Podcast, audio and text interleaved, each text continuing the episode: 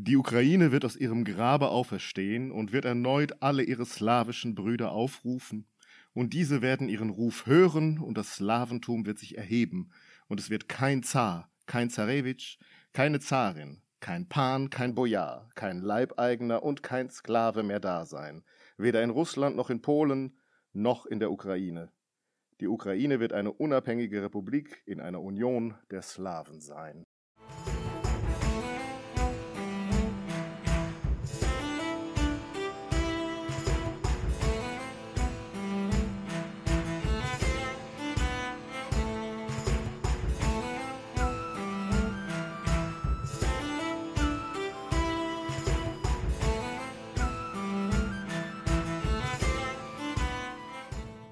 Hallo Solveig. Hallo Daniel.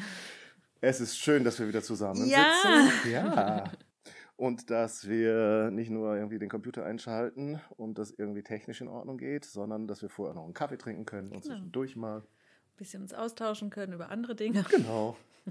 Und dann natürlich unser Thema fortsetzen, Ja. das wir schon lange versprochen haben und das bedauerlicherweise auch immer noch genauso aktuell ist. Ja. Wie damals. Ja. Fühlt sich schon sehr lange an, Vor aber es ist Monat. eigentlich nur vor kurzem gewesen, dass wir zum ersten Mal äh, unser Programm über den Haufen geworfen haben, um über die Geschichte der Ukraine zu sprechen. Und natürlich hat sich einiges getan in der Zwischenzeit, in den aktuellen Ereignissen und äh, es sind noch größere Schrecken Ja. in den Nachrichten gewesen, als man sie erwartet hätte oder für möglich gehalten hätte.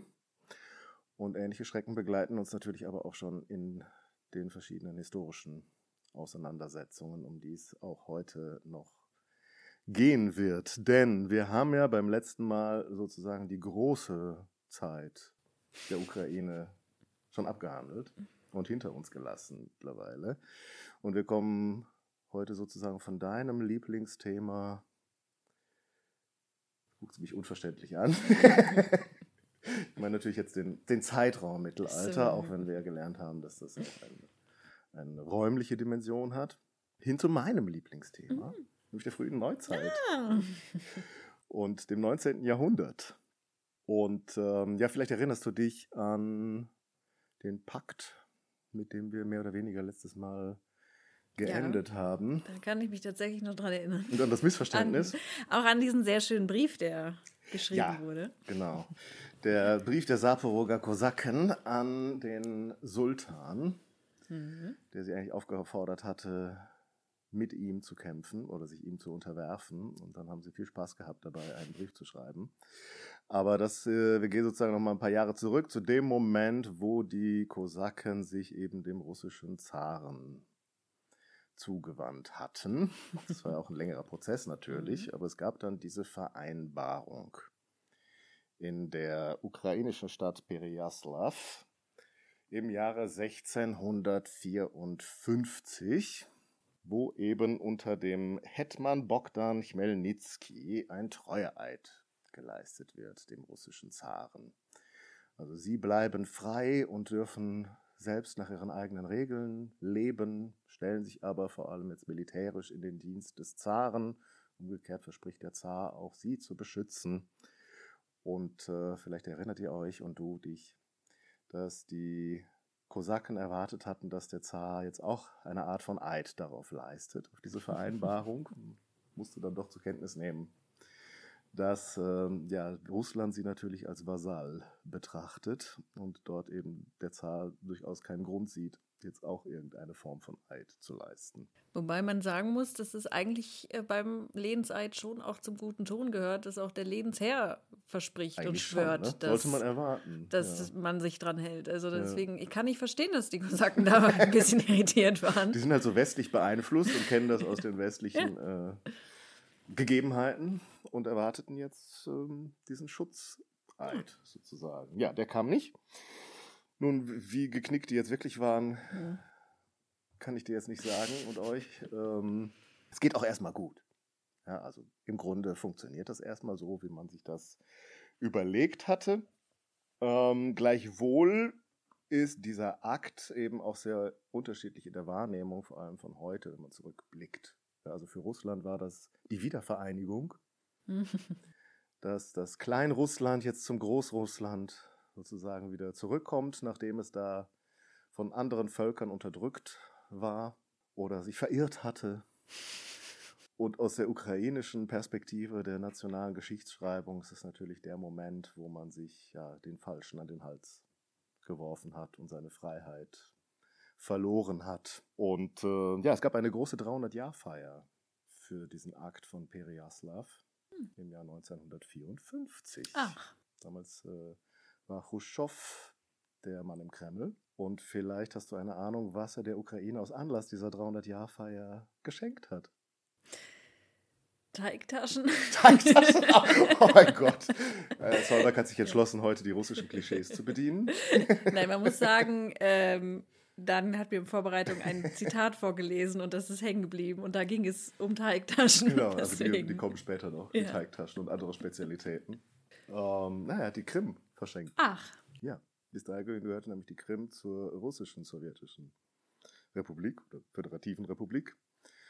Und das war dieser Feiertag, 300 Jahre Periaslav, die Vereinbarung zwischen dem Zaren und den Kosaken. Das war der Anlass, sagen, die Krim der ukrainischen Sowjetrepublik hm. zu beantworten, was natürlich 1954 völlig wurscht ist. Wem jetzt da die Krim, welcher Sowjetrepublik die Krim zugehört. Und das äh, wird natürlich dann erst viel später zum Politikum hm. in unseren Tagen. Ja, und für die Polen ist dieser Bogdan Chmelnytsky sozusagen auch der Totengräber Polen-Litauens, denn er hat es natürlich mit dem Zaren gemein gemacht, um dann eben gegen Polen zu kämpfen und sozusagen das ganze Hetmanat für sich zu gewinnen. Es gab ja diese Teilung entlang des Dnieper, entlang des Flusses in die linksufrige und die rechtsufrige Ukraine. Also links ist im Osten, rechts, ich muss auch mal überlegen, in welche Richtung der Dnieper fließt. Also linksufrig ist die östliche Ukraine, rechtsufrig ist die westliche Ukraine. Ja, es gab ja dann sozusagen wieder eine Teilung nach diesem russisch-polnischen Krieg. Äh, genau eben entlang wieder dieser alten Trennungslinie, also zwei Hetmanate, eins, das Polen untersteht und das eben das mit dem Zaren verbunden ist. Und bei den Polen wird sozusagen direkt wieder inkorporiert. Alles ist wie früher. Und in der linksufrigen äh, dürfen die halt noch eine Weile ihre Freiheiten ausleben. Nichtsdestotrotz sind eben viele dann ausgewandert, das hatten wir letztes Mal auch schon erwähnt, in die sogenannte Sloboda-Ukraine. Also heute würde man, also wenn vom Donbass die Rede ist, dann ist das die Region, die damals sozusagen neu besiedelt wird von den Kosaken, die es in Polen nicht aushalten. Oder dass irgendwie mit dem Zaren die Vereinbarung nicht so gut finden. Ja, und dann gibt es noch einen ganz entscheidenden Schritt eigentlich der schon darauf hindeutet, auf eine Herabstufung eigentlich dieser Region oder des Hetmanats, nämlich dass 1686 auch der Metropolit von Kiew, der bislang Konstantinopel unterstand, jetzt dem Patriarchen von Moskau untergeordnet wird. Und damit ist ja wohl alles klar. Denn die Orthodoxie ist ja nun das, das entscheidende Bindeglied bei all diesen Geschichten. Und nichtsdestotrotz können die Kosaken noch eine Weile ihre Freiheit aufrechterhalten, denn sie sind einfach wichtige, wichtig für das Militär, für Russland im Kampf gleich mit mehreren Großmächten an mehreren Fronten, mal gleichzeitig, mal kurz nacheinander. Polen wurde schon genannt, dann die Osmanen sind natürlich da unten bei den Kosaken ganz wichtig, sozusagen als äh, Grenzlinie und potenzieller Feind immer wieder. Und es gibt noch einen ganz entscheidenden Player und noch runzelt Zollweit mit der Stirn. Eine, einstmals kann man sich heute kaum noch vorstellen, dass das eine europäische Großmacht war. Komm, die hat ja halt Deutschland in Schutt und Asche gelegt im 17. Jahrhundert. Ja, aber die Osmanen hast du schon genannt. Die Osmanen habe ich schon genannt. Genau. Im 17. Jahrhundert? Im 17. Jahrhundert, 30-jähriger Krieg. Der war doch 17 Ach, die Schweden. Ja, die Schweden. Ach, ja. Die Schweden. Die regieren dann nämlich unangefochten im Norden und das soll nicht mehr so bleiben, findet Russland. Und da gibt es vor allem einen Mann, der sich das vorgenommen hat, da was dran zu ändern, an der Vorherrschaft der Schweden, nämlich Zar Peter, Peter der Große. So ist es. Was verbindest du mit Peter dem Großen? Was hast du da für ein Bild vor Augen? Tatsächlich verwechsel ich ihn immer mit Peter dem Zweiten. Peter der Zweite? Beziehungsweise dem, oder ist, es, oder ist es Peter der Dritte? Nee, ist Peter der Dritte. Du meinst den, den Katharina Den, genau. Ich, Ja, okay. da, ich komme mit den Petern Der immer durcheinander. Ja. Peter der Zweite, den, also keine Ahnung, mit dem verbinde ich wiederum ehrlich Gar gesagt gar nichts. nichts. Also, Nee, ich muss auch gestehen, aber das liegt nicht nur an mir, dass ich die durcheinander bringe. Ist als Ausrede, es ist vor ein paar Jahren eine Serie erschienen, die heißt The Great, wo es Aha. um Katharina geht, die nur sehr lose nach eigener Aussage an den Okay. historischen Ereignissen arbeiten. Und die haben tatsächlich aus Peter dem Großen und Peter dem Zweiten eine Figur gebaut. was nicht wahr. Ja. Also er wird immer Peter der Große genannt, ist aber eigentlich ja Peter der Zweite. Oder der Dritte meinst du? Oder, ja, genau, der Dritte. Okay. Ja, das hätte, glaube ich, Peter nicht mit sich machen lassen, der Original Peter. Deswegen, nur deswegen bin ich verwirrt. nur deswegen. So, der kämpft nämlich auch über ein Jahrzehnt da im Norden, um das Baltikum, die Schweden von der Ostsee sozusagen möglichst weit von Russland zurückzudrängen, von den russischen Küsten und die russischen, russisch dominierten Küsten zu erweitern. Und Peter kommt 1689 auf den Thron, liefert sich dann über lange Zeit eben Kriege mit den Schweden und als es dann geschafft ist, 1721, übernimmt er auch noch einen neuen Titel oder verleiht sich selbst einen neuen Titel. Ab sofort nennt sich der russische Zar nämlich auch Imperator.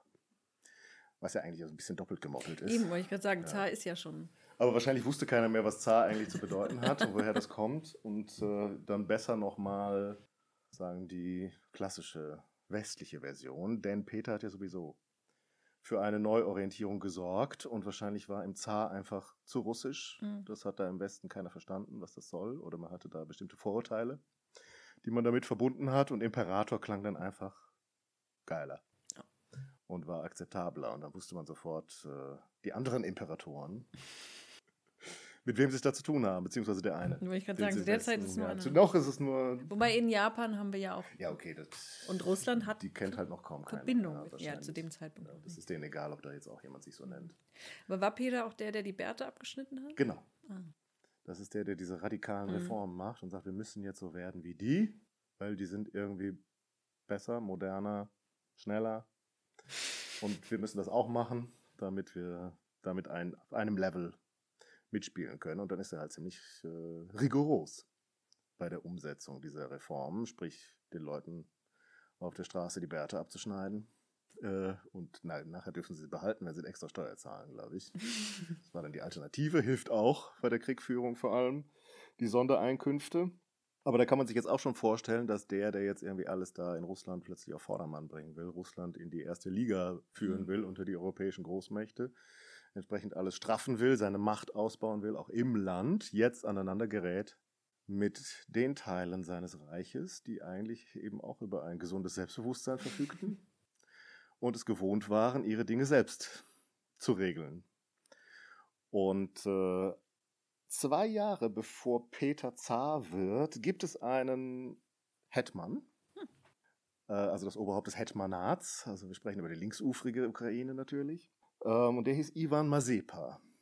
Und Ivan Mazepa war hochgebildet, hat in Kiew studiert. Wir sprachen ja letztes Mal auch darüber, dass sozusagen alle Geistesgrößen an der Kiewer Akademie studiert haben oder vorher an dem Kollegium dort. Außerdem war er auch noch in Warschau am Jesuitenkolleg und Page am Hof von Jan Kazimierz, dem polnischen König. Äh, ja, das allerdings nur bis zu dem Moment, wo man ihn mit der Ehefrau eines polnischen Mhm. Hochadligen erwischt hat.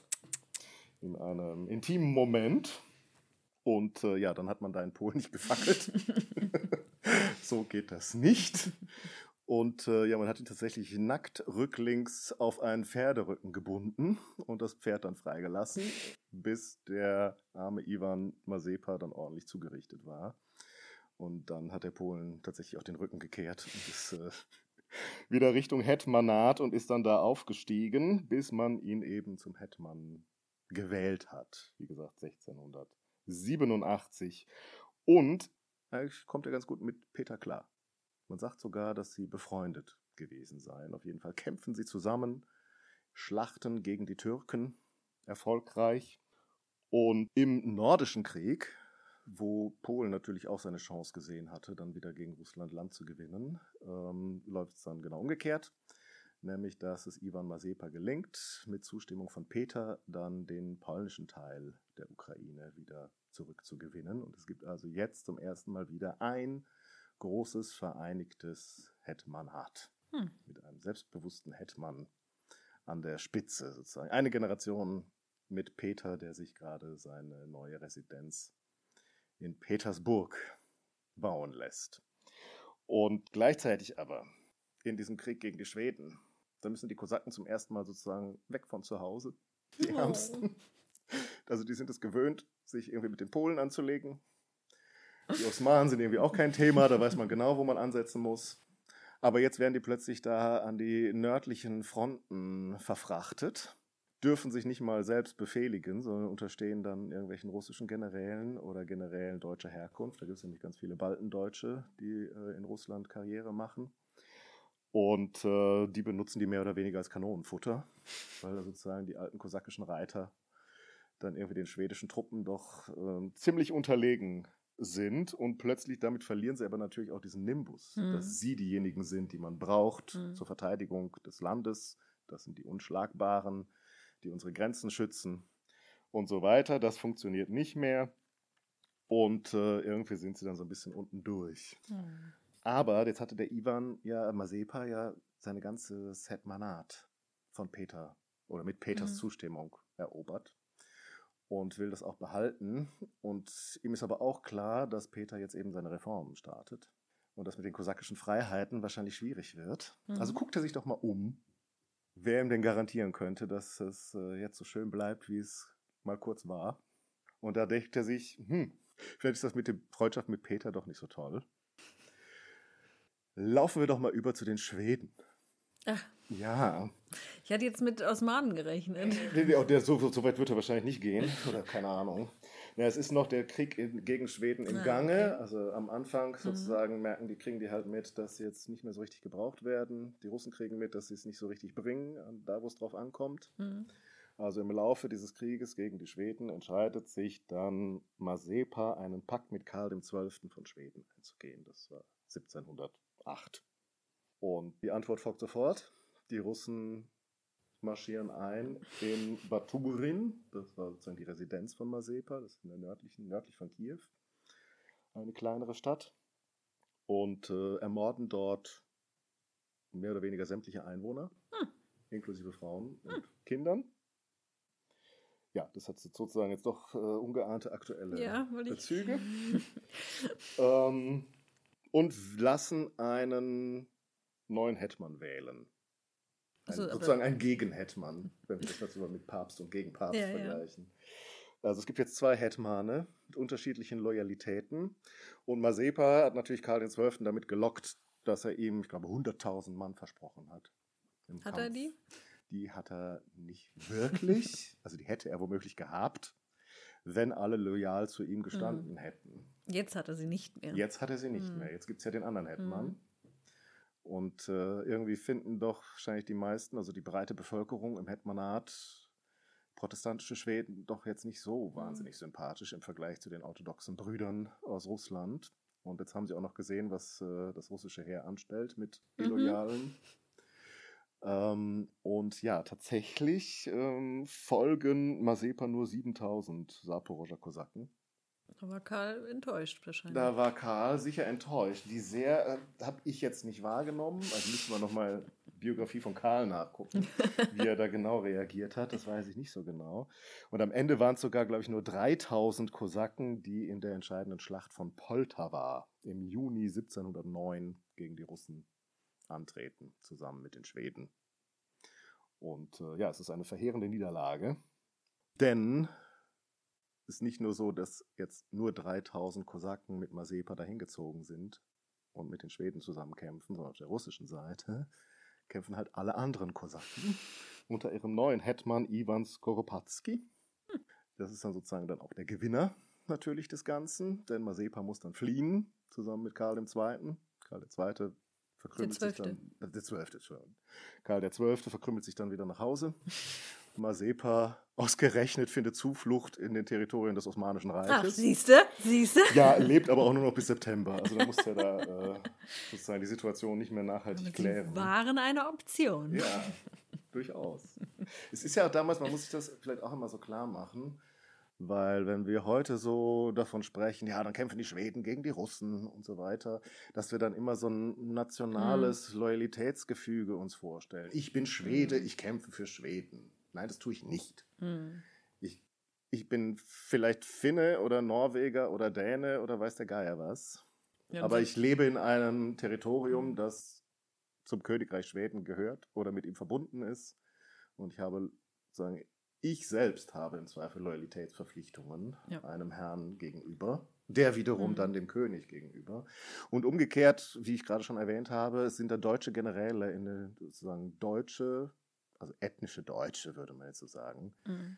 äh, Baltendeutsche, die dann ganz selbstverständlich zum russischen Adel dazu zählen und russische Truppen befehligen. Und äh, sozusagen, das ist überhaupt kein Loyalitätskonflikt.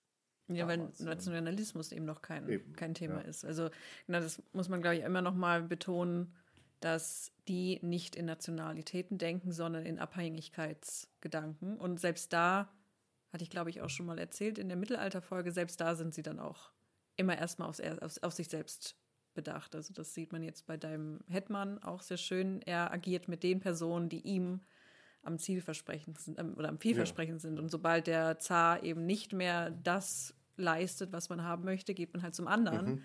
Er hat sich jetzt leider verhoben. Ähm, aber das ist eben völlig normal für die Zeit und hat jetzt nichts damit zu tun, dass dieser Hetman jetzt irgendwie hinterlistig und schlecht agiert hätte, sondern für die war das halt so. Das war auch moralisch überhaupt ja. nicht verwerflich. Genau, also man würde auch genauso gut irgendwelche Russen wahrscheinlich ja. in der preußischen Armee finden, ja. die im Krieg gegen Preußen äh, gegen Russland preußische Truppen befehligen oder so. So von wegen Stichwort hinterlistig. Du kannst dir aber vorstellen, dass die russische Perspektive. Die, ja, die fand ich gut. ja, klar. Genau das äh, sehr betonen würde, wie hinterlistig der agiert hat. Ja, ja. Dass das nur der Verrat überhaupt ist. Ja. sein Freund Peter, Sein der da das ganze Hetmanat überlassen hat. Und dann fällt er dem in den Rücken. Und das hält sich sogar noch so auch im, der, im sowjetischen Russland. Ja, ist Mazepan die absolute Unperson. Ja, also der immer als äh, Verräter und Zögling der Jesuiten Sie, beschrieben wird. Wie sie die Jesuiten immer reinbringen. Ich weiß, das geht jetzt vom klar, Thema weg. Die katholische Kirche aber die Jesuiten sind immer die Bösen. Jesuiten wollen die Macht. Immer sind es die Jesuiten. Ja gut, aber er ist natürlich, er war tatsächlich auf dem Jesuitenkolleg. Das lässt sich nicht bestreiten. Er war Page am Hof des polnischen Königs. Also der ist einfach von den Polen verzogen. Was soll man da erwarten? Ja, und dann kannst du dir aber vorstellen, dass natürlich auch ähm, es da wieder Jubiläen gab später, mhm. diese Schlacht von Poltava, mhm. weil dann wieder 300 Jahre her, im ja. Jahre 2009. Ach. Ja. Und ich glaube, da war der Präsident der Ukraine Juschenko, wenn ich das richtig ich weiß glaube, im ja. Kopf. Das ist der, auf den dieses Giftattentat, der äh, so entstellt war nachher, im Wahlkampf schon. Äh, und dann schon ein Wunder war sozusagen, dass er es überhaupt wieder auf die Beine geschafft hat. Mhm. Und dann tatsächlich auch noch die Wahl gewonnen hat. Das ist der, mit dem Russland sozusagen sich auseinandersetzen muss darüber, wie, in welcher Form man dieser Schlacht von Poltava gedenkt. man hat dann zu keiner gemeinsamen Feier sich durchringen können und zu einer gemeinsamen Interpretation des Ganzen. Ja, es wurde auch geplant, ein Denkmal dort zu errichten für Mazepa hm. seitens der Ukraine. Das stieß natürlich auch auf wenig Begeisterung. es wurde dann auch erstmal wieder hinten angestellt und dann erst 2016 ah. unter Porosch, äh, Poroschenko, dem war es dann wurscht. äh, dem hat, hat, es dann sicher in den Kram gepasst äh, nach den Ereignissen von 2014. Mhm. Jetzt stellen wir den Mazepa da mal auf um ein Symbol zu setzen. Ja, aber schon damals hat der Juschenko einen neuen ukrainischen Orden äh, nach Mazepa sozusagen gewidmet und verliehen.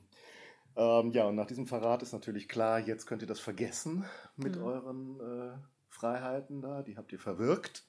Selbst wenn jetzt die Mehrheit äh, dem gewünschten Hetman Skoropadsky gefolgt ist, aber nichtsdestotrotz.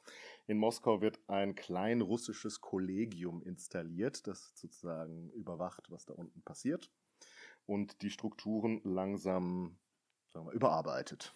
ja. Und ja, als Koropatsky 1722 stirbt, gibt es dann natürlich auch erstmal keine Wahl eines neuen Hetmans, sondern das wird jetzt anders im russischen Sinne verwaltet da unten. Es gibt später noch einen letzten Hetman, der gewählt wird. Und das ist Kirillo, oder russisch würde man sagen Kirill Rosumowski. Sagt dir nichts, sagt nee. den meisten wahrscheinlich nichts, ist aber tatsächlich, kennt man heute, Rasumowski als äh, ja, eine der wichtigen Adelsfamilien in Petersburg. Hm. Dann später. Und stammen aber eben aus Kosak einer Kosakenfamilie, die dann aufgestiegen sind in Petersburg. Und vor allem ist es dem Bruder von diesem Kirillo gelungen, dem Oleksi, als Sänger die Aufmerksamkeit der Zarin Jelisaweta Petrovna, mhm. also der Tochter von Peter dem Großen, zu erlangen und äh, auch in ihr Bett zu gelangen, mhm. dauerhaft. Man sagt sogar, dass sie eine morganatische Ehe womöglich geschlossen haben. Also Geliebte waren sie auf jeden Fall. Und der Oleksi, der hat dann eben dafür gesorgt, dass sein jüngerer Bruder, Bruder Kirillo mhm. dann doch nochmal Hetman werden darf da unten, zumindest diesen schönen Titel nochmal bekommen darf. Ähm, hat sich dann aber später doch nochmal anders überlegt, da war die Elisaweta dann schon weg. Kam eine andere Zarin, über die wir später noch sprechen, und die dann äh, das Ganze aufgelöst hat. Also die gesagt hat, mit Hetman ist jetzt Schluss. Äh, wobei den Rasumowskis ist da nichts passiert. Ja, also die waren ordentlich russifiziert, gehörten jetzt zu dem imperialen russischen Adel, hatten ihren Stand in Petersburg. Und der Kirillo durfte dann halt kein Hetman mehr sein, aber wurde dann natürlich Generalfeldmarschall und hat ein paar Güter bekommen, dass er sich wohlfühlt und ein Auskommen hat. Also war ihm dann sicher auch wurscht. Ja, hat einen Titel verloren, dafür aber ein schönes Leben weiter gehabt. Und ja, seine Söhne machen auch weiter Karriere. Ein Sohn ist später sogar beim Wiener Kongress als ähm, Bevollmächtigter des Russischen Reiches anwesend, der Andrei Rasumowski, genau.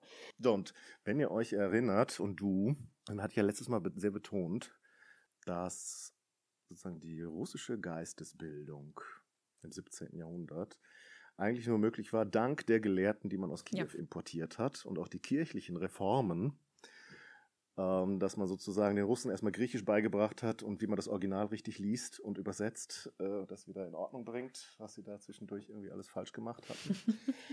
Jetzt dreht sich das so, so ein bisschen um. Jetzt ist Russland sozusagen geistig ukrainifiziert worden.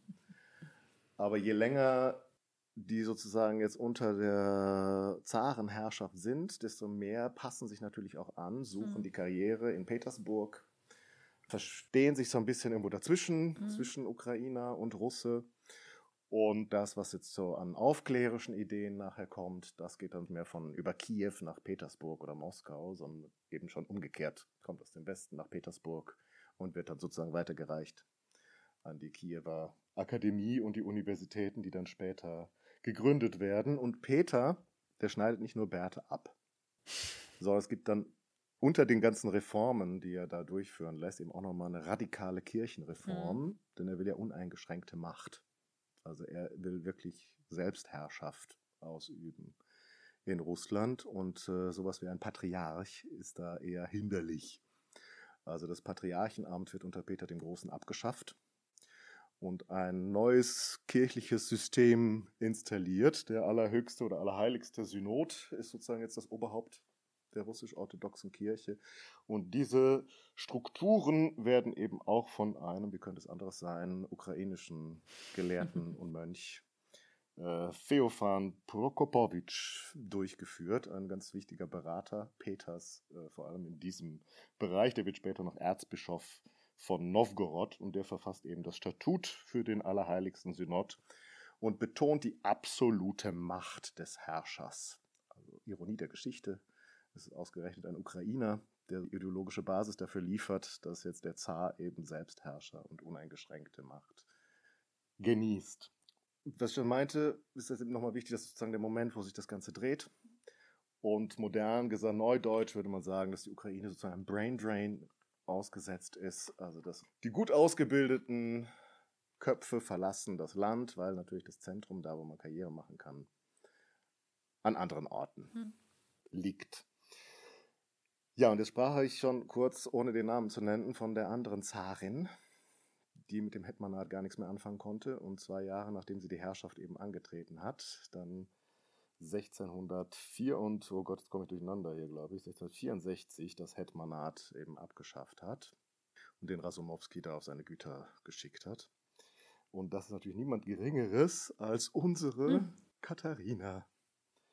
Oder wie wir sie nennen, Sophie Auguste Friederike von Anhalt-Zerbst. So. Ja, das junge Kind, das da erfolgreich verheiratet wurde an den Petersburger Hof und dann noch viel erfolgreicher ihre Ehe beendet hat, um dann dank ihrer Verbündeten im russischen Adel selbst die Herrschaft anzutreten als Katharina II. Oder bei uns heißt sie meistens auch Katharina die Große, ja. so wie die Serie, die du geguckt hast. Ja. The Great. Obwohl The ich, Great. ich bin ehrlich gesagt überzeugt, dass ich in Russland nie die Große gehört habe. Also da wird die immer nur nummeriert. Also ich glaube, das, das ist so ein Ding, was wir irgendwie der ja, haben. Also ich habe mal, äh, als ich klein war, gab es so eine auch eine Katharina-Verfilmung mit ähm, Catherine Zeta-Jones. Ich weiß nicht, ob mhm. die. Und da wird gesagt, dass die Franzosen damit anfangen. Also, dass ah, ja. die Franzosen okay. sie Catherine Le Grand nennen. Weil sie die aufklärerischen französischen Ideen übernimmt. Wahrscheinlich. Oder? Also, und vor allem ist da auch eben ganz interessant, dass sie eben Le Grand, also der okay. Große, Katharina so. der Große oh, ja. und okay. nicht die Große. Mhm. Und also in dem Film wurde das so erwähnt, ich weiß jetzt aber nicht, ob das stimmt. Aber das, ergibt, cool. das würde zumindest Sinn ergeben. Gendergeschichte. Das, oder zumindest wo auch diese, warum wir sie so nennen und die Russen sie so nicht nennen. Aber allerdings muss ich auch sagen, bei Peter eigentlich im Grunde auch. Ich glaube, da kommt es eher noch vor, dass man ihn den Großen tatsächlich auch nennt im Gespräch. Aber meistens wird auch da nur nummeriert. Irgendwie, vielleicht mögen die die Beinamen nicht so gern. Hm? Oder sich abtrainiert. Aber ich dachte, das nicht so opportun war, sind ja gerade groß zu nennen. sind ja gerade die, die immer so Beinamen haben, deswegen. Ja, ne, also ja, aber es ist mehr hm. so, also war eigentlich immer nur Piotr Perwy, also der Erste, hm. also der Große, der ich kaum gehört. Habe ich meistens gesagt dann. Aber was ich ja auch ganz interessant finde, dass ja auch ihr Ehemann von Katharina ja auch nicht Russe war. Ja, Halbrusse. Ah, Halbrusse. Ja, ja, also der war, der war ein Neffe von der, genau. Jekater von der äh, ja, Jekaterina Petrovna. Ja. Von, also ein Sohn von Anna Petrovna und die hatte eben eingeheiratet nach Holstein-Gottorp. Ja. Da war ich nämlich, ich war letztes Jahr in Kiel. Ah. Und da haben sie nämlich sein Geburtshaus also es ist jetzt so ein ah, kleines ja, okay. Häuschen. Ich war noch nie in Kiel. Ja, also das ist so ein kleines Backsteinhäuschen. Aber du das das fährst große öfter zu, zu, Wasser. Ne? Ja, aber es war auch das erste Mal, dass ich in Kiel war. Und Kiel ist jetzt, Entschuldigung, aber unterwältigend. So ähm, nee, auf jeden nicht so Fall, schön wie Goslar. Nicht ne? so schön wie Goslar. ähm, nicht so schön wie Wien. ja. Nein, ähm, aber sie haben da ein Denkmal für ihn aufgestellt und das ist ganz, ganz schick, mhm. weil ähm, sie haben da einen Thron also aus Bronze ist das, glaube ich, so. Und, und ähm, der ist leer und Peter steht so daneben.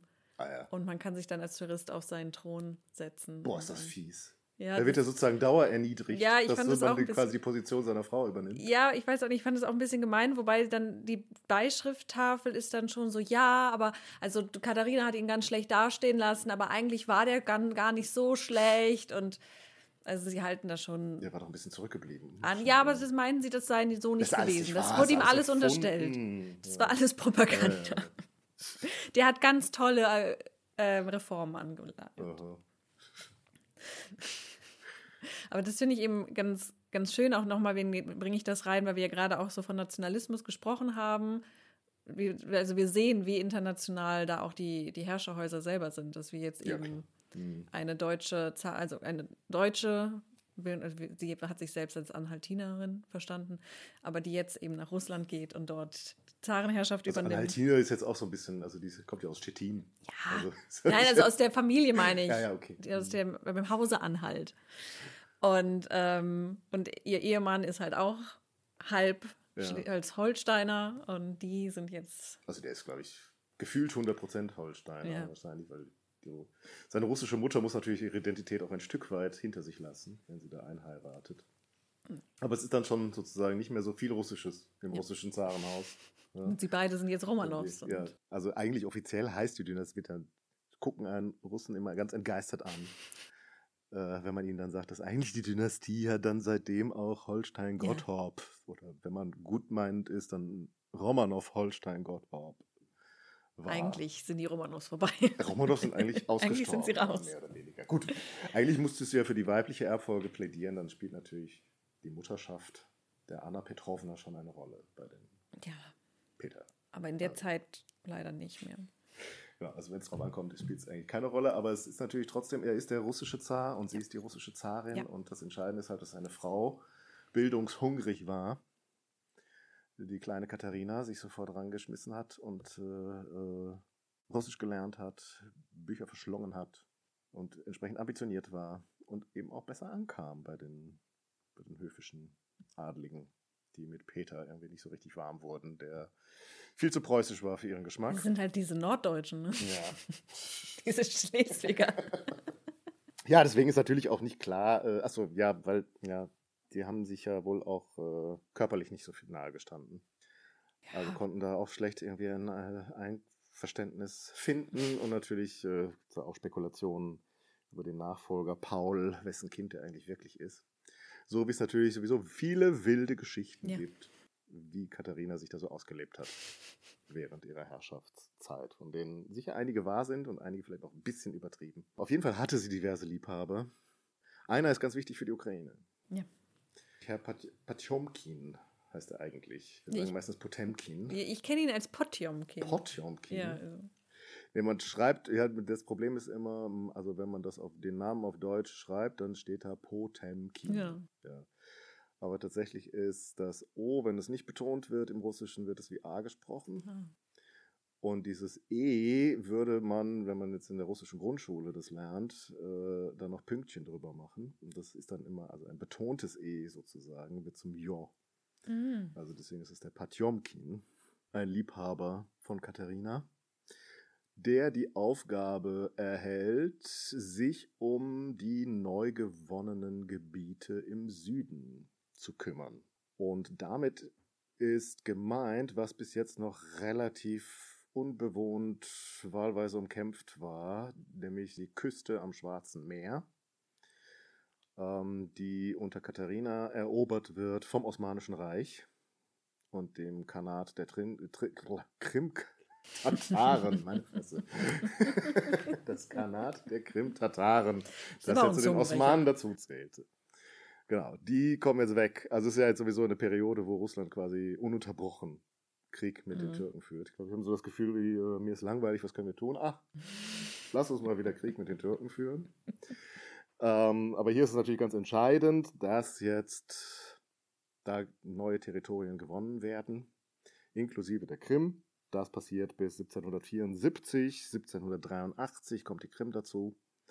Und diese Territorien werden sozusagen als Gouvernement Neurussland in das russische Zarenreich kooperiert. Und dort werden auch neue Städte gegründet und sowohl das Land als auch die Städte gewissermaßen dann ja neu besiedelt. Die herausragendste Gründung ist eigentlich Odessa, die wichtigste Hafenstadt der Ukraine im Jahre 1794. Und in Odessa gibt es bis heute auch oder wieder äh, einen Katharinenplatz. Man kann sich natürlich vorstellen, dass äh, in der Sowjetunion den Imperatoren jetzt nicht so viel äh, gedacht wurde. Ähm, aber nach dem Zusammenbruch der Sowjetunion dann sozusagen so ein paar historische Bezüge wieder repariert wurden und Zarendenkmäler wieder restauriert oder neu aufgestellt wurden. Und so äh, von der unabhängigen Republik Ukraine wurde in Odessa oder der Stadt Odessa dann natürlich, wurde auch nach einigen Diskussionen dann das Denkmal für Katharina, das da vor Sowjetzeiten schon mal stand, wieder errichtet, um eben der Gründerin von Odessa zu gedenken. Und äh, man konnte in den Aufnahmen äh, der jüngsten Zeit die aus Odessa dann schon mal gezeigt wurden, als man sich auf mögliche Angriffe vorbereitete, konnte man auch sehen, dass äh, ja auch die Katharina in Odessa mit Sandsäcken umgeben wurde, um sie zu beschützen, dass ihr nichts geschieht. Und äh, ja, Odessa ist dann das perfekte Beispiel für diese Neubesiedelung, denn das ist weder richtig ukrainisch noch richtig russisch, sondern da kommen jetzt Leute von überall her und auch gewollt Leute von überall her, denn so viele hat man natürlich selber gar nicht. Das sind Griechen, das sind Armenier, das sind natürlich viele Russen, die dorthin ziehen, weil sie da Land bekommen, auch russische Adlige, die da Güter verliehen bekommen und natürlich Bauern mitbringen und so weiter. Viele jüdische Händler, die sich in den Städten ansiedeln oder die eben auch oft in der Verwaltung, Stadtverwaltung oder Gouvernementsverwaltung eine Rolle spielen. Und viele Deutsche. Und das kennen wir ja schon von Katharina, dass sie für äh, mehrere Regionen sagen, Deutsche eingeladen hat, ihnen Privilegien gegeben hat und versprochen hat, dafür, dass sie sich in Russland ansiedeln. Da sind besonders bekannt die Wolga, sogenannte Wolga-Deutschen. Mhm. Aber es gibt eben auch die Schwarzmeerdeutschen, also die dort äh, sich entlang jetzt des Schwarzen Meeres angesiedelt haben, in Neurussland, eben genauso auf Einladung von Katharina. Also ich denke, das ist wirklich ein faszinierender Kulturraum, wenn man da zwischen 1800 und 1900 spazieren geht in den Promenaden von Odessa und anderen Städten, dann hat man sozusagen die ganz Europa im Kleinen äh, zusammengefasst und ein Sprachenwirrwarr geherrscht, äh, den man sich heute eben leider so nicht mehr vorstellen hm. kann. Und das natürlich weniger wegen der aktuellen Ereignisse, sondern vielmehr deswegen, worüber wir dann nächstes Mal noch hm. sprechen, was im 20. Jahrhundert dort angerichtet wird. Mhm. Ähm, ja, aber Katharina rechtfertigt jetzt natürlich auch all das, was dort geschieht, vor allem als Wiedervereinigung dieser alten Territorien mit Russland, also das, was früher schon mal mhm. äh, benutzt wurde, dass die Brüder jetzt endlich wieder nach Hause zurückgekommen sind. Das findet Katharina jetzt genauso. Vor allem, was immer hilft, ist der Hinweis auf den orthodoxen Glauben der Menschen vor Ort und die jetzt endlich dann auch alle wieder vereint unter ihrer Krone sind. Und da meint sie natürlich jetzt nicht unbedingt die neurussischen Gebiete mit, sondern es gibt noch eine andere Stelle, wo Katharina sich Land Polen. Polen, exaktement. Wir kommen nämlich auch in das Zeitalter der polnischen Teilungen. Und das heißt, dass jetzt eben alle Russe wieder vereint sind. Hm. Also das Kleinrussland, äh, Belarus, also Weißrussland und das Großrussland. Also jetzt ist sozusagen die Idee, jetzt sind wir alle wieder vereint. Es gibt nur einen Teil, den haben die anderen gekriegt. Den, einen anderen Teil von Polen. Den anderen Teil von Polen, ja, ich meine nicht Posen. Das spielt sozusagen keine Rolle. Oder äh, Westpreußen ja erstmal, was die Preußen dann kriegen, sondern also Galizien. ja, genau, ich wollte gerade sagen, das, was die Österreicher kriegen. Ja, Galizien, was wir letztes Mal auch schon besprochen mhm. hatten, was so für die ukrainische Nationalgeschichtsschreibung ein ganz wichtiger Link eigentlich mhm. ist zwischen Kiewer Rus und modernerer Ukraine, das sozusagen das über Galizien mhm. ja fortexistiert hat. Galizien wird jetzt österreichisch. Aber es wird dann damit auch noch wichtig für die ukrainische Nationalidentitätsbildung wie auch immer man es nennen möchte. Ja, ansonsten wird jetzt alles schön aufgeteilt in Gouvernements. Also von ehemalige Selbstverwaltung ist jetzt keine Rede mehr, sondern jetzt ist klar, alles ist sozusagen Teil der russischen Verwaltung. Und gleichzeitig setzt jetzt etwas ein von russischer Seite, nämlich eine Neuentdeckung der Ukraine. Und ich würde es bezeichnen als russische Romantik. Ähm, nicht, weil die Burgen bauen. das machen die vielleicht auch. Also man findet schon so auch so neogotischen Kram zum Teil äh, in Petersburg und anderen Orts. Nee, aber so, dass die, die gebildeten Schichten, die adligen Schichten, die neuen, vielleicht nicht ganz so ausgeprägten industriellen Schichten, die jetzt entstehen, blicken auf diese idyllische Bauernlandschaft, hm. wo dieser Freiheitsgeist ja noch, noch innewohnt, dieser Bauern, die aber ein einfaches Leben führen, und dem man sich irgendwie, das ist sozusagen das, wohin wir doch, was wir bewahren müssen. So die Flucht des Städters äh, in die Natur. Und da sagen. ist noch das, das, das richtige Leben. Das haben die Franzosen auch gemacht. Ja, das machen wir doch alle. ja. Ja. Aber eigentlich will natürlich keiner dahin und auch nicht da bleiben, weil dann doch nach drei Tagen nicht mehr weiß, was ich noch machen soll. Und man irgendwie keine Lust hat, das nächste Buch zu lesen. Und weil Kühe melken auch tatsächlich anstrengend ist. Ich auch, ja. Aber es ist so, also das, was so an Adjektiven kommt, ist dann natürlich, es sind einfache Menschen, sie sind moralisch rein, mhm. unverdorben, sie sind ehrlich, sie sind treu, sie sind freundlich, sie sind gastfreundlich vor allem. Und sie sind auch, ja, religiös fromm im mhm. guten Sinne. Die gute alte Welt. Ja, die gute alte Welt verkörpert ja. im ukrainischen Bauern. Oh. Im kleinrussischen Bauern. Ukrainisch möchte man nicht mehr so gerne sagen, sondern man betont natürlich jetzt kleinrussische Bauer.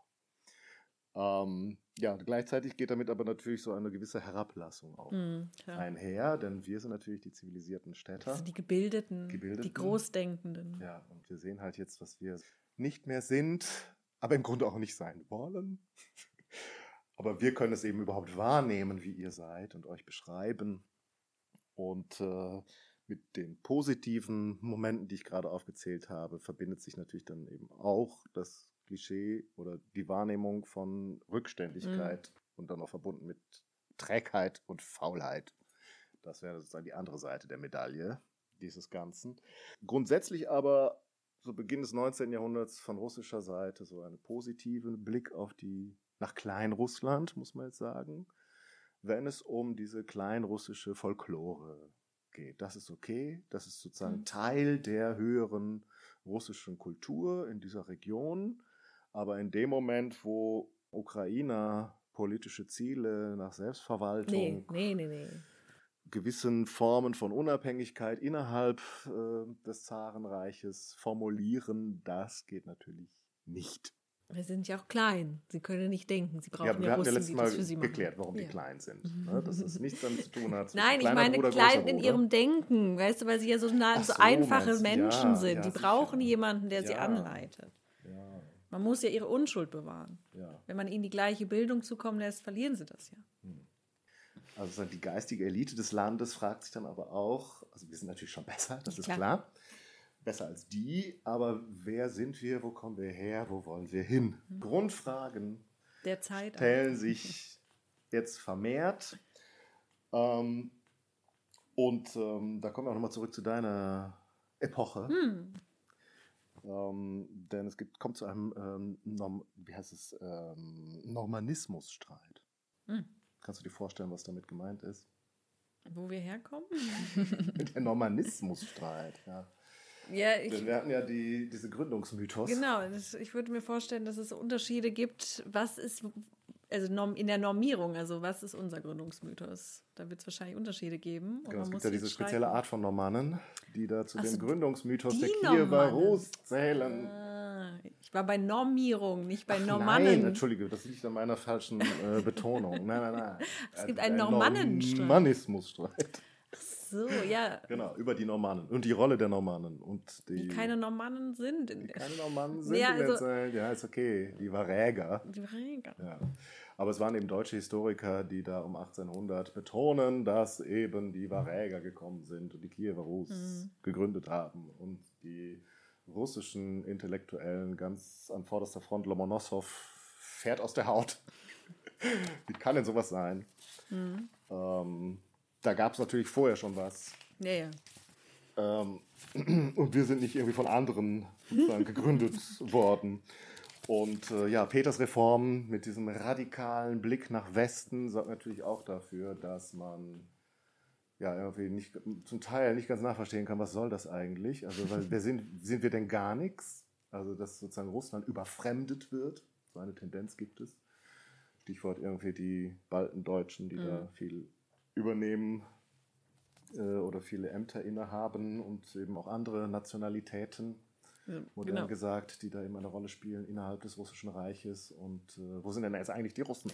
Wir, wir, sind jetzt nämlich auch in einer Zeit, wo es, wo Nationalität ein Thema wird, wo man da nämlich drauf achtet. Mhm. Und genau, und da ist jetzt für Russland irgendwie ja die große Frage, machen wir das weiter wie Peter? Also ist das große Modell das wir brauchen. Ist das das, was im Westen offenbar funktioniert, mhm. aus der Sicht, die das befürworten, die sagen, wir brauchen mehr. Wir brauchen mehr von Peter. Wir müssen sozusagen dahin, wo der Westen ist. Also die sogenannten Westler.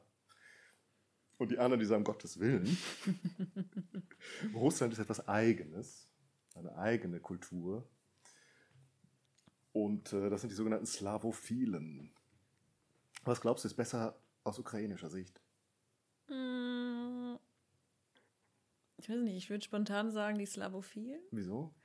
Weil man sich auf das Slawisch sah. Also, weil ich mir weniger vorstellen kann, dass, äh, dass einem, einem Ukrainer, der dem vielleicht auch am ukrainischen Nationalgedanken liegt, westlicher Bezüge helfen würden. Mhm. In dem Zusammenhang, was wir jetzt drüber gesprochen haben. Also ich würde eher erwarten, dass ein Ukrainer, wenn er das, die ukrainische Identität hochhalten mhm. möchte, mehr auf die slawische Vergangenheit geht, als jetzt zu sagen, wir waren mit dem Westen verbunden. Das hilft ihnen, glaube ich, weniger. Ach so, okay. Ja. Aber habe ich jetzt, hab ich jetzt das Falsche gesagt? Nee, du, erstens gibt es natürlich überhaupt gar also nichts nee, Falsches ist, in diesem also, Zusammenhang. Ich meine nur so, jetzt, jetzt eigentlich sind sie alle Westler. Ja gut, wir haben natürlich sehr betont, dass es sozusagen diese Verbundenheit mit äh, Westeuropa gibt, von der Mhm. Kiewer Rus, von Galizien. Also es spielt natürlich eine Rolle. Man könnte sagen, so die Hinwendung zum Westen, das hilft doch der Ukraine. Aber natürlich gibt es auch diese Kontamination. Das ist ja das, der polnische Ja, Einfluss. genau, das dachte ne? ich jetzt nämlich. Dass, wenn man sich zu stark auf den Westen bezieht, kommt ja, dann könnte ja auch alle Polen sein. Und das wollen sie ja Genau. sicherlich auch nicht. Nee, ne? wir sind doch Slawen, Ja. das sind die Polen auch, aber die sind halt katholisch. Sind halt andere Slawen. Wir sind ja die Orthodoxen, die Orthodoxie. Also im Grunde muss man sagen, es ist völlig wurscht. Ihnen hört keiner zu. Also ob das jetzt Slavophile sind oder Westler, ist für die Ukraine völlig egal. Es kommt immer Mist raus. Also die äh, Slavophilen, die halten eben groß diesen slawischen Körper.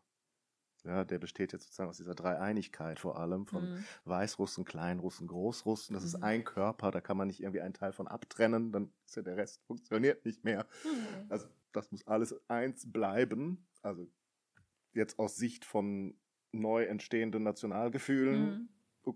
In, in der Ukraine ist es Mist, funktioniert nicht. Ähm, und bei den Westlern, die sagen natürlich, die Ukraine, die hatte sowieso überhaupt gar keine Kultur. Dann müssen die erstmal die russische höhere Kultur Mhm. richtig adaptieren, bevor man sie sich dann weiterentwickeln können.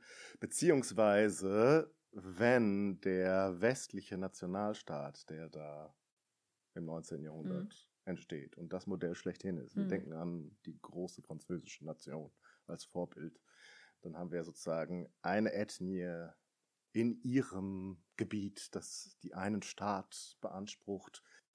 Und das würde ja dann für Russland auch gelten.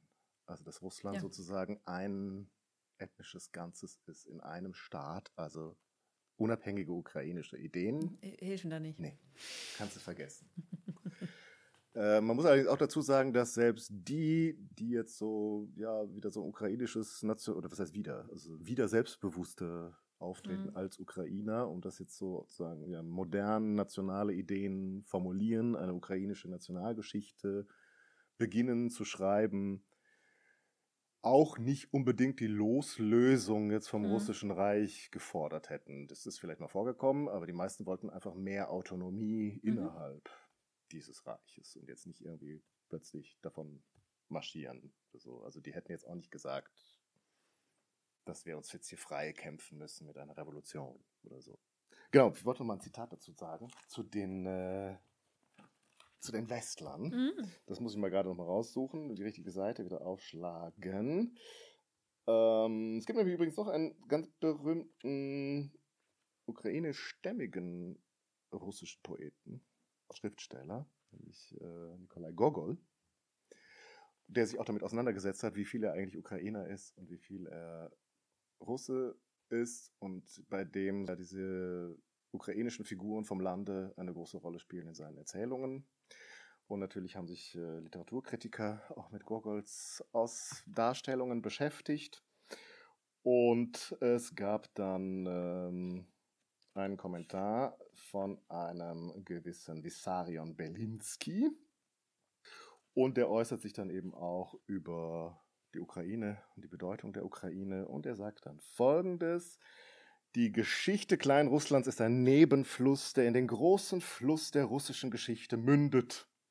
Indem es endgültig mit dem blutsverwandten Russland zusammengeflossen ist, hat sich für Kleinrussland die Türe zur Zivilisation, zur Aufklärung, zur Wissenschaft geöffnet, von denen es bisher sein halb wilder Charakter unüberwindlich getrennt hat. Also das ist der Westler Mhm. Mit seinem Blick auf die Ukraine und am Ende sagt er dann auch noch, ach, diese Chachli, sie sind wirklich Hammel und spielen die Liberalen im Namen der Haluschki und Vareniki mit Schweinespeck. Und da sind wir nochmal bei den Spezialitäten. Auch wenn jetzt vielleicht diese Namen äh, nicht allen etwas sagen, aber es geht vor allem um Klöße, um Teigtaschen und um Speck. Und das ist das Klischee, das bis heute sich in den Köpfen der meisten Russen auch äh, erhalten hat, wenn es um die Ukraine geht. Und Chachli ist sozusagen dann die, die abwertende Bezeichnung äh, für Menschen der Ukraine, die hier auch verwendet wird von einem Intellektuellen in Bezug äh, oder animiert bei der Lektüre von Gogol. Ja, jetzt blicken wir aber tatsächlich nochmal auf Kiew, wo sich eben zum ersten Mal ja, Menschen zusammentun in einer Gesellschaft, die sich mit ukrainischer Geschichte, Kultur beschäftigt. Äh, und zwar die Gesellschaft der Heiligen Kirill und Method. Hm? Die hattest du, glaube ich, erwähnt ja. in unserer ersten Ukraine-Folge. Und da gibt es zwei wichtige Vertreter. Vor allem ist das zum einen der Historiker Mikola Kostomarov. Ich muss gestehen, dass ich diesen Namen auch jetzt erst in diesem Zusammenhang erfahren habe. Also Nikolai würde man ihn, glaube ich, bei Wikipedia finden. Da ist er dann russifiziert. Und da muss ich dir gleich auch noch was vorlesen. Und dann der vielleicht etwas bekanntere Taras Shevchenko. Sagt dir das was? Der Nachname, aber ich glaube nicht. Der Taras hätte ich jetzt wahrscheinlich spontan, wäre mir es auch nicht eingefallen. Also Shevchenko ist sozusagen der ukrainische Nationaldichter. Und auf den komme ich gleich nochmal zurück. Aber von dem Kostomarov, da müssen wir nochmal reingucken, weil das ist der, der sozusagen ja gewissermaßen so eine Vorstellung von ukrainischer Geschichte entwickelt hat. Und von dem eben das Zitat stammt, das ich eingangs vorgelesen habe, nämlich dass die Ukraine aus ihrem Grabe wieder auferstehen wird. Und der aber eben auch betont, ja, die Ukraine wird eine unabhängige Republik in einer Union der Slawen sein. Also selbst die wollen irgendwie diesen Zusammenhalt der slawischen Völker gerne behalten. Und äh, ja, dass die Katharina, die kommt bei ihm natürlich so ganz schlecht weg. Aber auch nicht, weil sie Russin ist, sondern weil sie natürlich die deutsche Zarin Katharina ist. Eine bekannte Hure, eine Gottlose und Mörderin ihres Ehemannes machte dem Kosakentum und der Freiheit ein Ende, sie, heißt es in seiner Darstellung dieser geschichtlichen Epoche, über die wir heute äh, gesprochen haben. Ähm, beide werden bestraft dafür, dass sie sich da äh, akademisch mit ukrainischer Geschichte beschäftigen. 1847 wird dieser Zirkel offiziell aufgelöst mhm. und äh, man versteht jetzt im russischen Geheimdienst, Inlandsgeheimdienst, der für den Zaren da das Land zusammenhalten soll, dass äh, ja solche Art von Vereinigungen, die sich irgendwie ja, mit ukrainischer nationaler Identität beschäftigen, auch gefährlich sind. Und deswegen kommen die weg. Also der Kostomarov darf künftig nicht mehr in der, innerhalb der Ukraine lehren. Der kriegt noch Jobs kurzzeitig dafür in Petersburg, also war jetzt nicht ganz so schlimm verliert er dann aber bald wieder. Also als er dann doch wieder anfängt, irgendwie falsche Dinge zu erzählen, ist er den Job auch los, lebt dann aber von seinen Büchern. Also dem geht es noch ganz gut. Der Taras Shevchenko, der dann zum national-ukrainischen Dichter aufsteigt, der muss zehn Jahre in die Verbannung als einfacher Soldat nach Kasachstan. Und äh, weil der so bedeutsam ist, würde ich kurz noch über den sprechen, vor allem weil wir wieder so ein so einen Gegenpart haben, so wie bei Mazepa und mhm. äh, Peter dem Großen, gibt es hier halt so in dieser Epoche auf der einen Seite Shevchenko und auf der russischen Seite Alexander Pushkin. Ach. Genau. Und Pushkin, den kennen wir doch alle, oder? Den kennen sogar ich. Den kennen wir alle. Aber Shevchenko, hä? Wer soll das sein?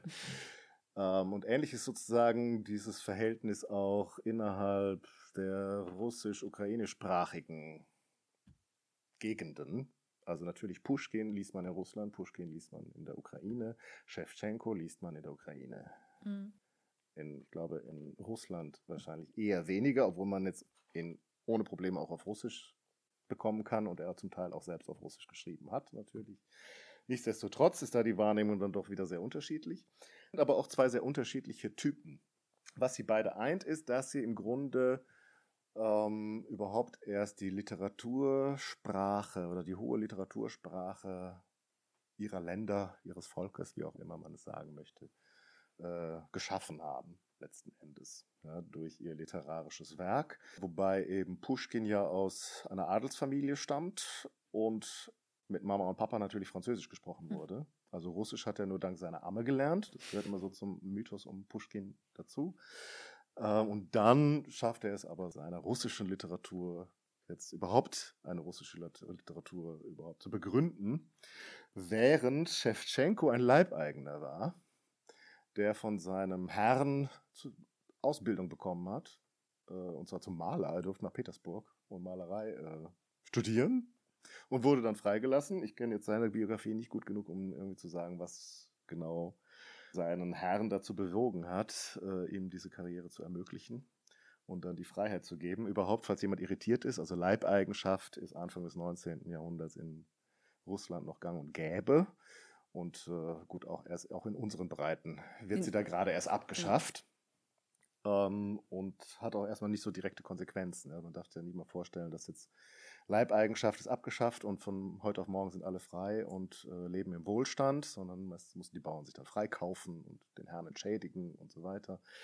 Ähm, und in Russland ist das erst 1861 der Fall, dass die Leibeigenschaft tatsächlich abgeschafft wird. Also kann da deswegen Shevchenko immer noch in dieser Situation geboren, dann aber daraus sich herausgearbeitet.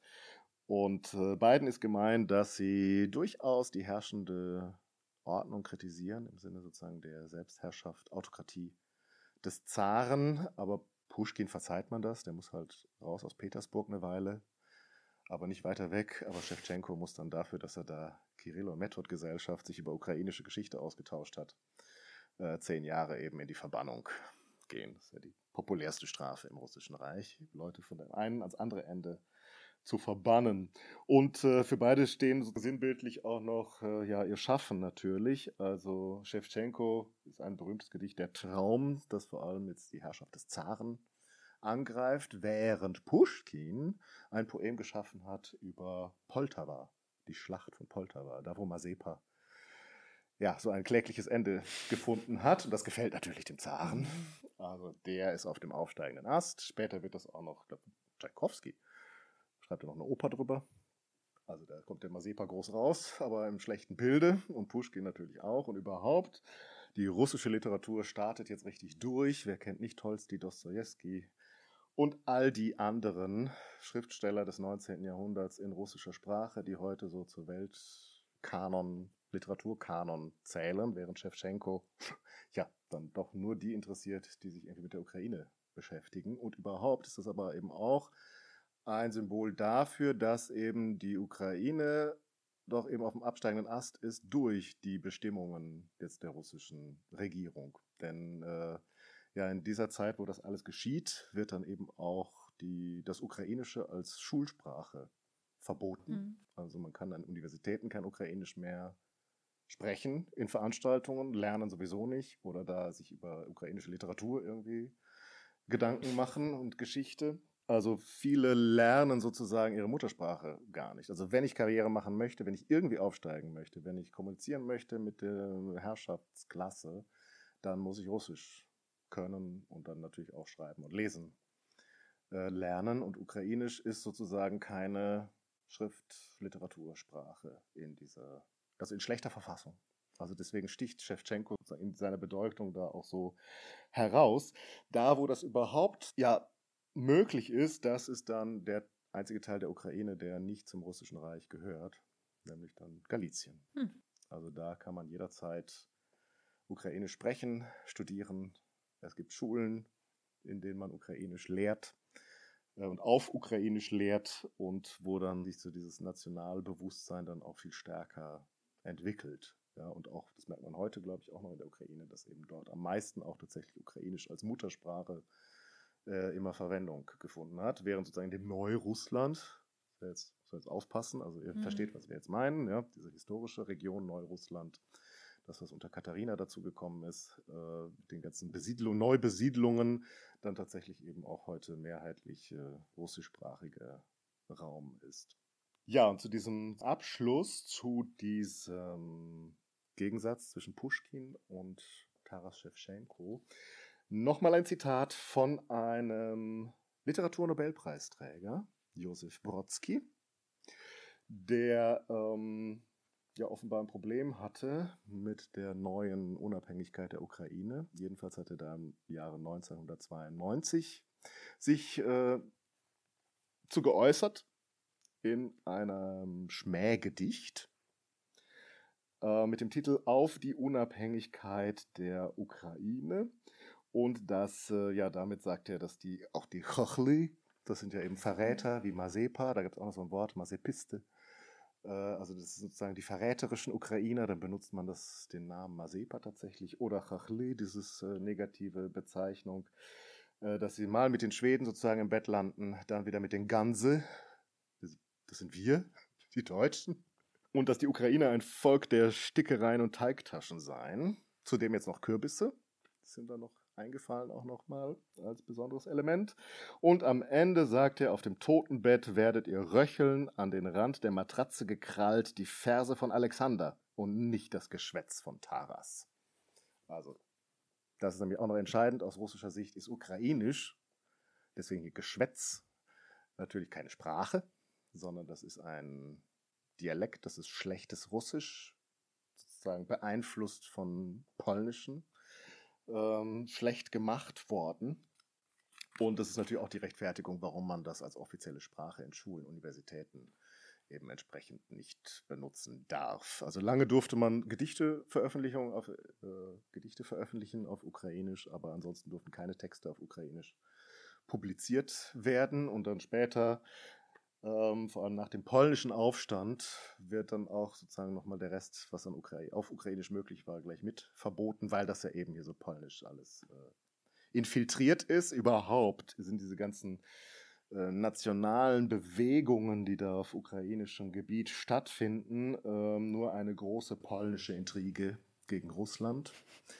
Und äh, nachdem man sich dann auch mit Österreich schlechter versteht, äh, gibt es dann auch noch eine österreichische Intrige ähm, nämlich da sozusagen, wo das Ukrainische eben tatsächlich zugelassen ist und wo man ja nicht nur öffentliche Vorträge auf Ukrainisch halten darf, sondern auch Theaterführungen besuchen darf. Und wo sozusagen ja die österreichische Form, nämlich die Ruthenen, sozusagen eine anerkannte Nation innerhalb des österreichischen Kaiserreiches sind, im Königreich Galizien. Und vielleicht enden wir einfach mit diesem kurzen positiven Schlusswort. Äh, man kann vielleicht noch dazu sagen, dass es ja dann auch noch so eine kleine Revolution gab in Russland, 1905, äh, wo erstmals auch eine Duma, also ein Parlament mit äh, jetzt nicht besonders ausufernden Kompetenzen geschaffen wurde. Aber da gibt es sozusagen dann nochmal eine kurze Phase, wo äh, in der Ukraine das, sozusagen das nationale Leben aufblüht und natürlich man auch äh, Vertreter in die Duma nach Petersburg entsendet. Aber ähm, ja, diese Kompetenzen werden natürlich bald wieder eingeschränkt und erst äh, 1917 mit der Februar- und dann Oktoberrevolution wird es wieder interessant werden. Aber ähm, ihr seht schon, das Kapitel war jetzt doch wieder überraschend lang. und äh, Solberg ist langsam ermüdet, glaube ich. Nö, alles gut. Und äh, wir werden das dann, dann nochmal eine extra Folge machen, um über den nächsten Abschnitt zu sprechen. Und vor allem jetzt dann sicher über die, ja, das erste Mal, dass die Ukraine als Staat Selbstständigkeit erlangt und äh, wie sie dann im, in der Sowjetunion aufgeht und welches Schicksal es ihr dann blüht. Und für heute entlassen wir euch mit diesen Gedanken an Westler und Slavophile. Und äh, vielleicht lest ihr ruhig ein Gedicht von Pushkin. Also es hat jetzt persönlich nichts gegen Pushkin einzuwenden und äh, gegen russische Literatur überhaupt. Die verdient immer eine große Leserschaft.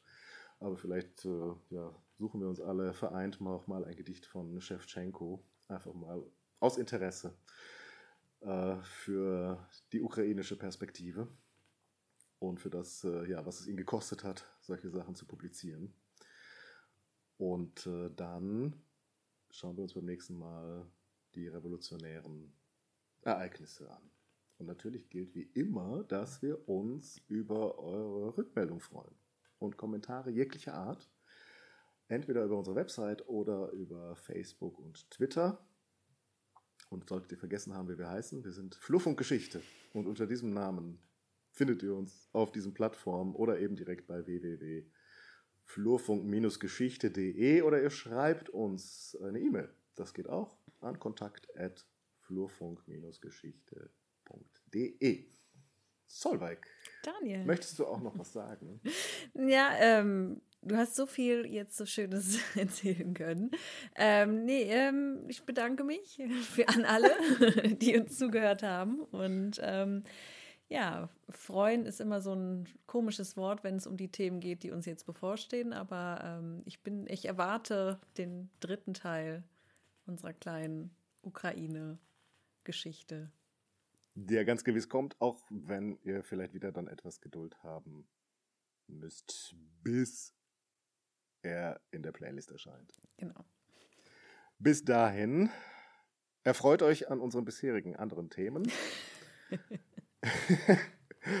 Und macht's gut. Bis dann. Ciao.